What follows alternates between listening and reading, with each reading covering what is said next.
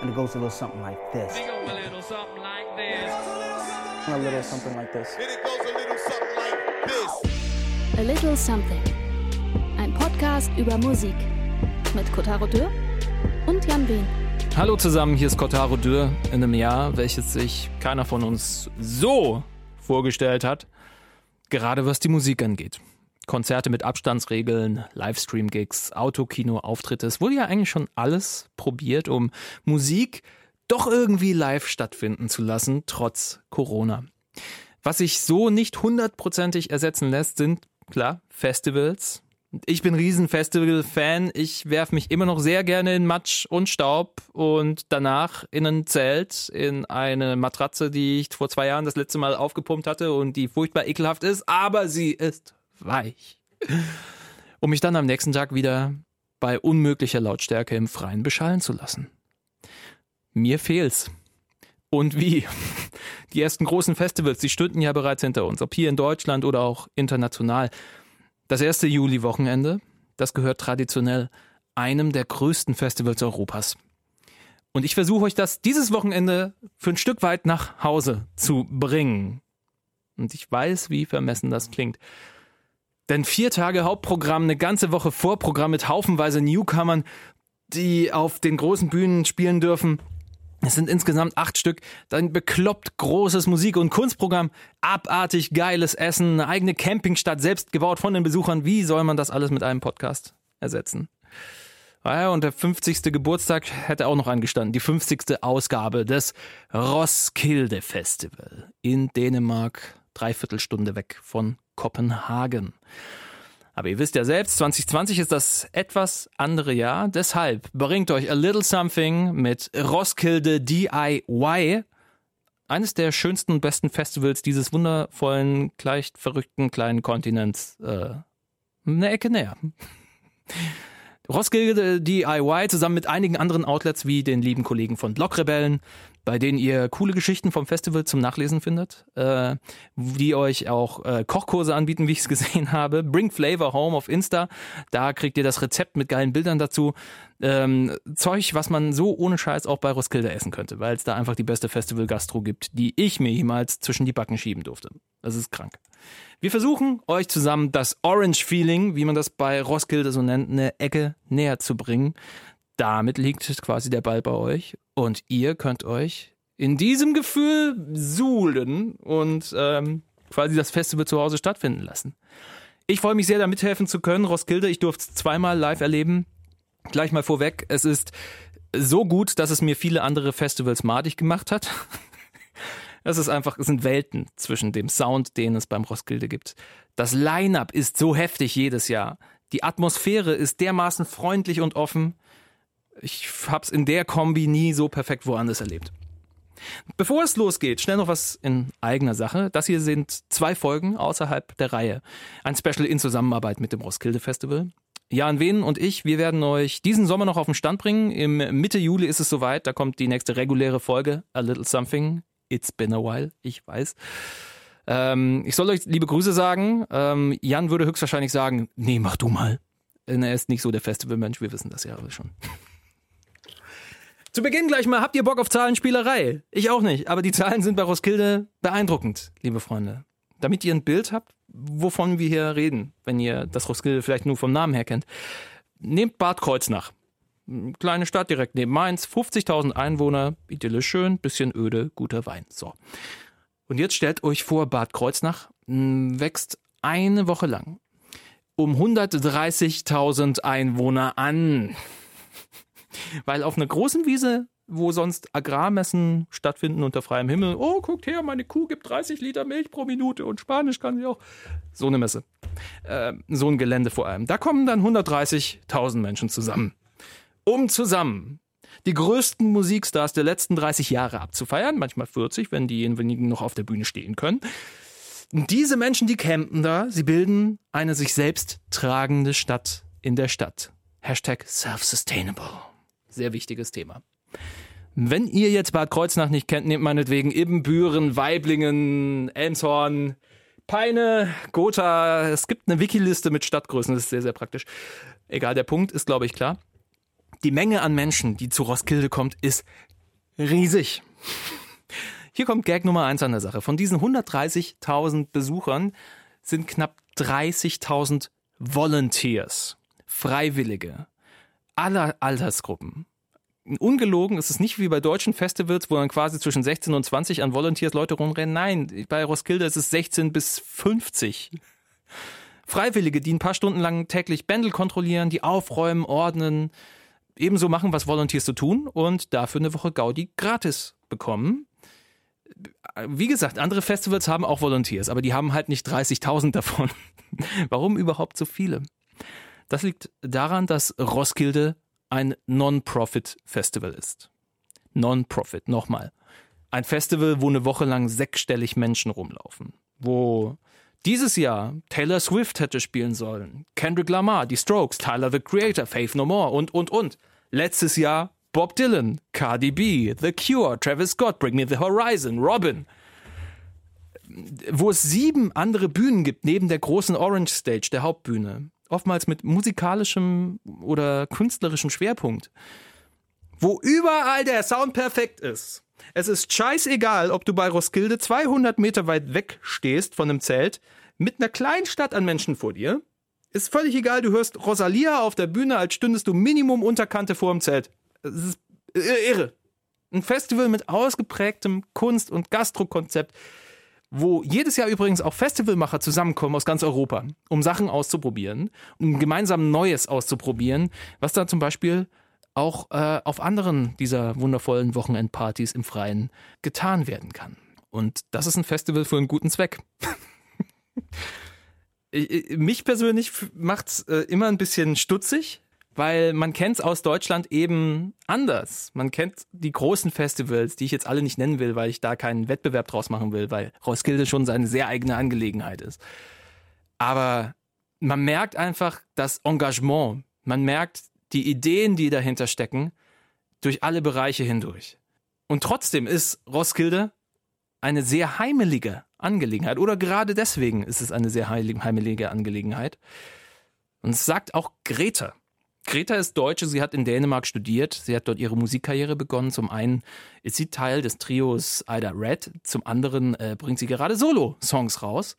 Und deren Gemeinsamkeit äh, ist vor allem der 80s-Touch. Also, wenn ihr Fans seid von so Lo-Fi House-Tracks, an denen auch schon eine Menge 80s klebt, dann stellt euch eben auf solchen Tracks noch eine sehr klare, helle und verträumte Stimme vor.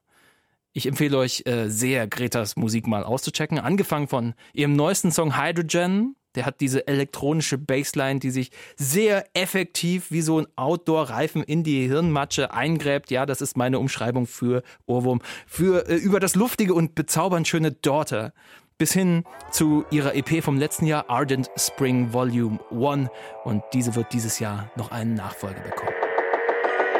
Hallo Greta und vielen Dank. Vielen Dank, sage ich dir auch und hallo. Hallo erstmal. Mensch, du bist zu Hause bei dir in der Bude. Wo ist zu Hause für dich? Äh, Kopenhagen. Du bist, du kommst ursprünglich aus Deutschland, hast du gemeint, lebst aber schon seit zehn Jahren in Kopenhagen oder hast du eine kleine Tour durch Dänemark schon hinter dir? Ja, habe ich. Ich habe erst, ich glaube, es sind eigentlich auch erst neun Jahre, aber egal. Ähm, ja, ich habe erst in Esbjerg gewohnt, dann in Aarhus und dann seit jetzt seit vier Jahren in Kopenhagen. Alles klar. Und alles dafür, um Musik zu studieren und dich quasi zu einer professionellen Musikerin zu machen. Genau. Warum gerade Dänemark? Ich habe ähm, durch Zufall, äh, als ich irgendwie so 16, 17 war, jemanden kennengelernt, eine Freundin von mir, ähm, die aus Dänemark kommt und die hat mir so ein bisschen von der Musikszene erzählt. Und das hat mich total fasziniert, weil das irgendwie ja was Neues war und es wirkte ein bisschen äh, kleiner, aber auch offener und der Zusammenhalt wirkte sehr groß. Und dann habe ich mich einfach beworben, als ich dann mit dem Abi oder kurz vorm Abi war ähm, und habe gedacht, ja komm, ich mache das jetzt einfach mal. Und dann bin ich angenommen worden und dann bin ich nie wieder nach Hause gekommen. Happens. Genau.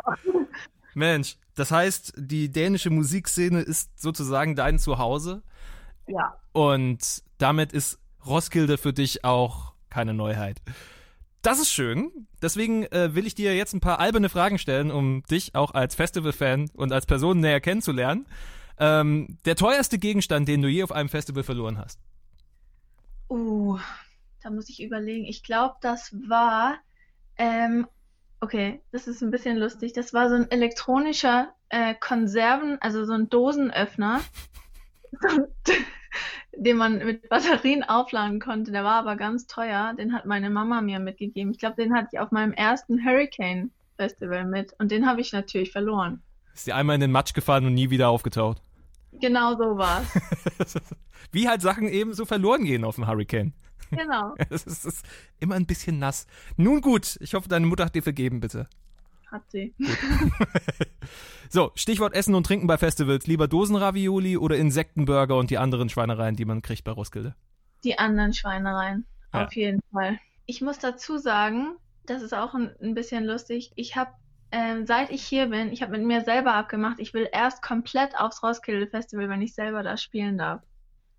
Das heißt, ich war bis jetzt nur einen Tag da. Und dieses Jahr sollte das große Jahr werden, wo ich ähm, die ganze Woche da bin. Und das ist nicht passiert. Hot damn it! Schade. Ja, durchaus. Es ist, du sprichst es selber an. Es ist jetzt die Roskilde-Woche. Wie geht es dir damit? Ist okay. Also ich war diese Woche oder ich bin gerade heute aus Berlin zurückgekommen. Ich war in Hamburg und Berlin, habe so eine kleine Radiotour gemacht und es ist trotzdem eine coole Woche. Ich bin jetzt drüber hinweg. Und weil sich sowieso alles geändert hat, ich, könnte ich mir jetzt auch gar nicht vorstellen, auf dem Festival zu sein. Aber es ist natürlich schade, man, wenn man guckt so Bilder an und denkt so, ah, damn, ja. Die kleine Radiotour, die du angesprochen hast, du warst auch in Hamburg auf der Küchensession. Wie war denn das? Genau, das war richtig cool. Hab äh, ja einfach mit Klavier und äh, Vokal da in der Küche gespielt. Das war richtig nett. ähm, ja, hat mir gut gefallen. Ich habe auch jemand aus meiner Heimatstadt äh, wieder getroffen, äh, den Fotografen und ja, das war richtig cool. Es ist ja so, du hast übers letzte Jahr hinweg zwei EPs rausgebracht, du hast mehrere Singles veröffentlicht, also das ist das, was man auf den ersten Blick eben so findet, bei Spotify zum Beispiel. Und ich finde deinen Stil sehr interessant, weil er sich so sch schlecht zusammenfassen lässt. Also du stehst ja auf Synthie-Pop-Sound, hast aber Mhm. auch dieses sehr verträumte Serien. Und ich frage, in einem Musikvideo, da wird sogar recht psychedelisch, da kuschelst du mit so einer Kugel Bauschaum. Mhm, genau. Ähm, wie sieht das aus, wenn Greta live auftritt? Wie performst du? Wie viele seid ihr? Wie, worauf legst du den Live-Wert? Es gibt verschiedene Setups. Also mein Lieblings-Setup ist mit meiner Band. Wir sind ähm, Drums, Bass, Synth und ich. Und ich spiele auch ein paar Synth und so. Ähm, und da ist es mir dann wichtig, dass alles auch live ist. Also ich habe das ja alles auch mitproduziert und so.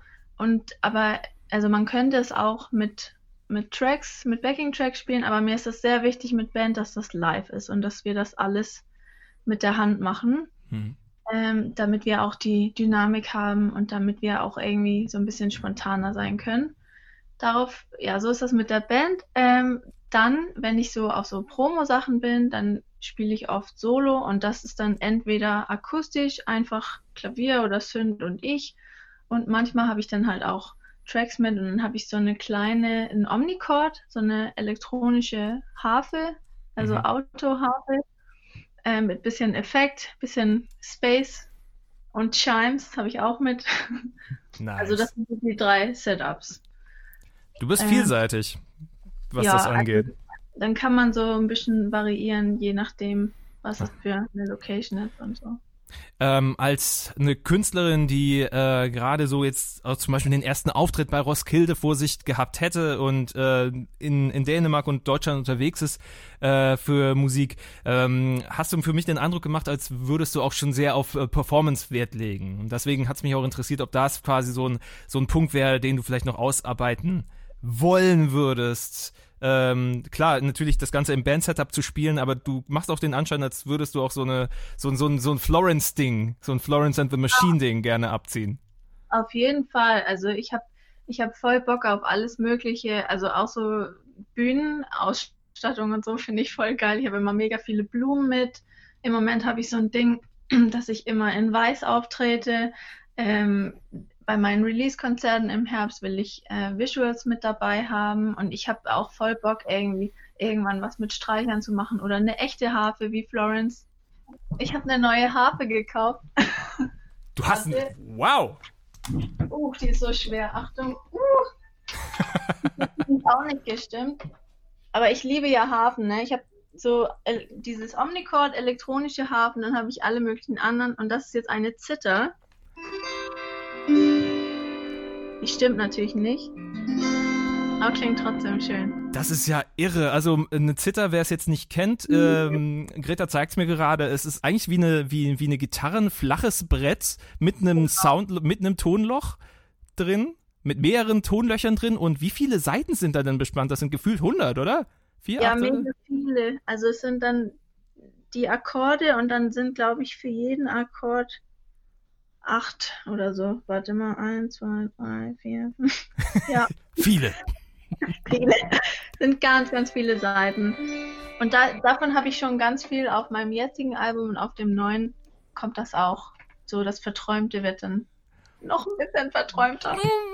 Es ist very dreamy, very dreamy indeed. Ja, also es, es klingt wunderschön an sich schon und das ist, es ist toll, wenn man sich eben mit verschiedensten Instrumenten ausdrücken kann und gerade mit solchen, die halt nicht so häufig benutzt werden im Pop, gerade wie so eine Harfe, oder? So eine Ja. Zither. Du hättest jetzt bei Roskilde im Rahmen des Vorprogramms gespielt, diese Woche, diese Pre-Show-Woche quasi.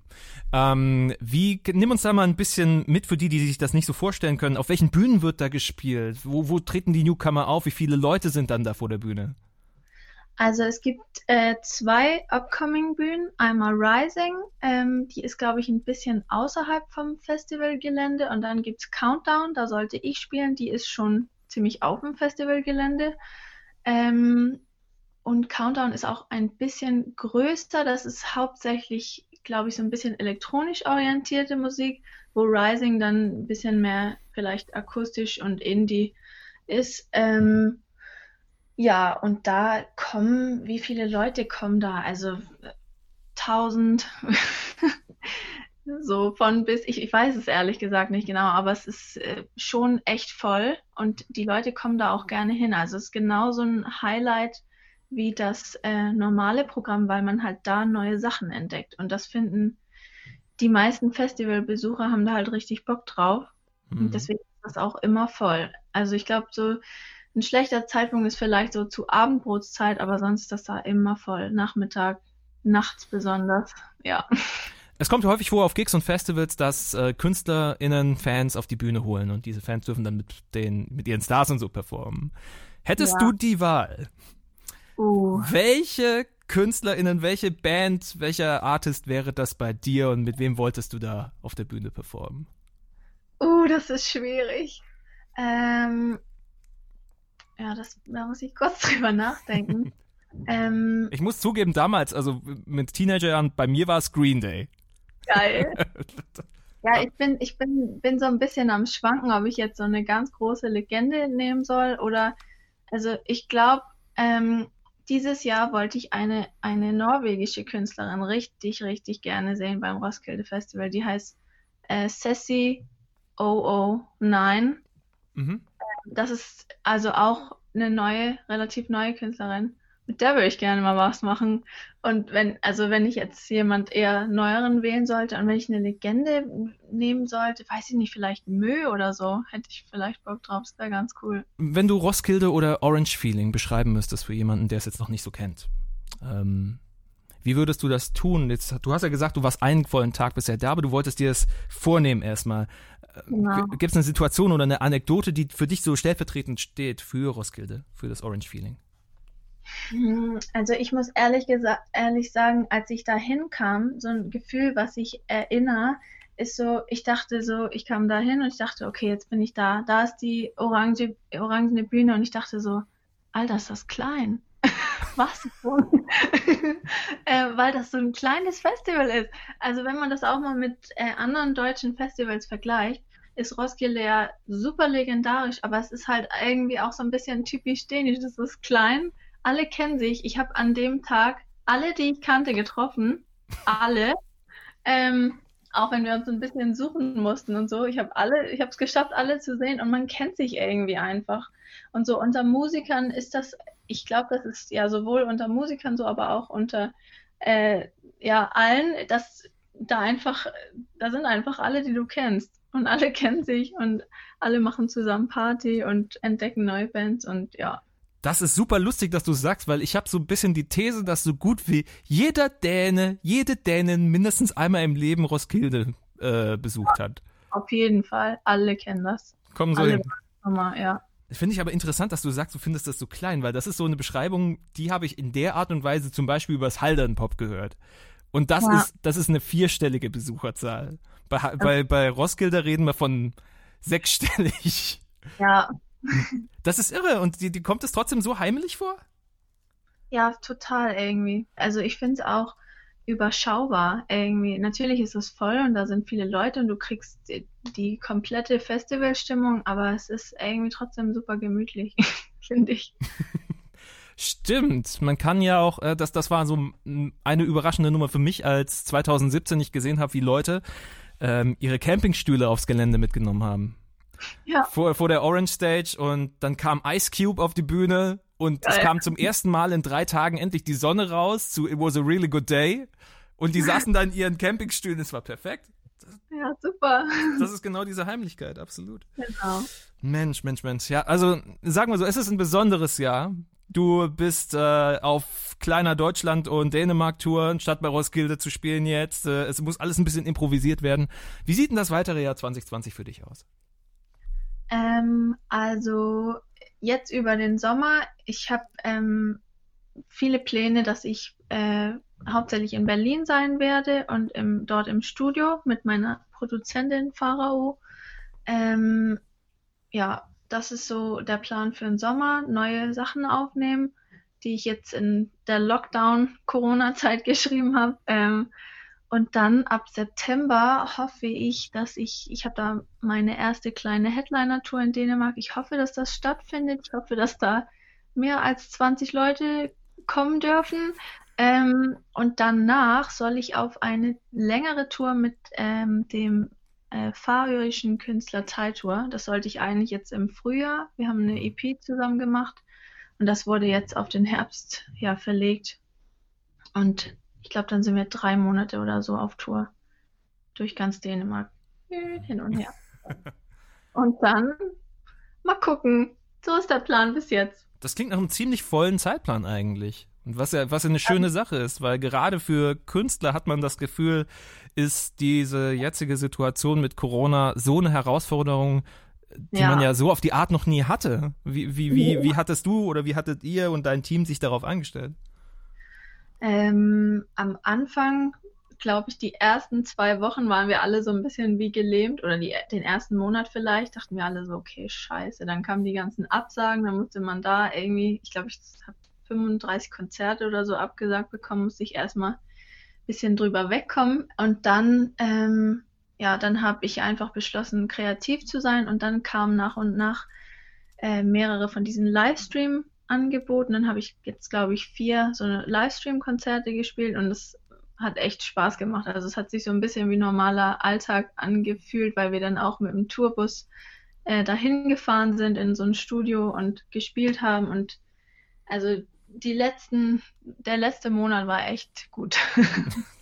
Also ging es nach aufwärts quasi. Ja. Hm. In, in was für eine Richtung gehen denn deine neuen Songs? Wenn äh, du hattest so ein, du, du, die jetzigen, die du bisher draußen hast, haben ja so einen sehr, sehr verträumten Vibe häufig. Ja, also das Verträumte, das ist, glaube ich, immer dabei. Das ist Mhm. auf jeden Fall ein, ein Teil von mir, der immer bleibt. Und ähm, auf den Sachen jetzt bin ich ja sehr ähm, bisschen 80er inspiriert. Ähm, und auf den neuen Sachen geht's dann eher so Richtung 90er. Aber es ist immer noch sehr Synthesizer. Ja, und verträumt sowieso immer. Ja. Alles klar. Was würdest du sagen, nächstes Jahr Roskilde? Ja, wir drücken alle Daumen. Ich hoffe es. Ich bin dabei. Hey, können einfach anrufen, ich komme sofort. wer würde nicht? Dementsprechend, ähm, ich wünsche dir auf jeden Fall für den Rest des Jahres ähm, toi toi toi, viel Spaß weiter. Ich bin sehr gespannt auf deine neue Mucke mit äh, der Zither. Ja, Und bis dahin bedanke ich mich erstmal. Ich mich auch. Danke. Gretas neuester Song, er heißt Hydrogen. Er ist überall auf Abruf zu hören, wie schon angesprochen ist Greta diese Woche zu Gast gewesen bei den Hamburger Küchen-Sessions, hat dort live gespielt. Sie hat auch noch mal ein paar Sätze verloren zu aktuellen Situationen in Dänemark in Sachen Corona und was es für sie bedeutet hat. Ihr findet das Interview und ihre Live-Songs ab Freitagnachmittag bei YouTube. Nochmal Hamburger Küchen-Sessions mit Greta. Das Schöne an dieser Nummer hier, an Roskilde DIY, ist, dass wir viele sind. Es hört hier nicht im Podcast auf. Die Interviews dieses Wochenende bei mir, die sind Teil eines ganzen Roskilde Rahmenprogramms für zu Hause. Da geht's um die Newcomer-Musik, äh, die ihren festen Plan hat im jährlichen Roskilde-Line-Up. Wie gesagt, die ganze Vorwoche bei Roskilde gehört normalerweise den Newcomern. Aber auch der Punkt Nachhaltigkeit, der spielt bei Roskilde eine Riesenrolle. Und was das Festival genau damit meint und wie es das lebt, für Camping, für die Verpflegung der Gäste, für die Lautstärke, für ähm, für, für, für die Frage, was passiert eigentlich mit dem Geld, was eingenommen wird. Und das hört ihr in Teil 2 des A Little Something Roskilde DIY. Wie es sich auf dem Campingplatz so lebt, das erzähle ich euch da genauer. Da brauche ich auch eine ganze Folge für sowas wie auf dem Roskilde. Campingplatz habe ich davor ehrlich gesagt auch noch nicht gesehen. Checkt auf jeden Fall nochmal vorbei auf blogrebellen.de, was euch dieses Wochenende noch alles geboten wird. Grüße gehen raus an die. Wir hören uns am Sonntag wieder mit Folge 2, da dann im Interview dabei sein wird Jonathan. Er ist Drummer einer abartig guten Hip-Hop-Jazz-Kombo namens Athletic Progression. Wenn ihr Greta schon mehrfach durchgehört habt, dann macht einfach mit denen weiter. Ihr macht nichts falsch. Mein Name ist Kotaro Dürr. Macht's gut und bis bald. It goes a little something like this. A little something like this. And it goes a little something like this.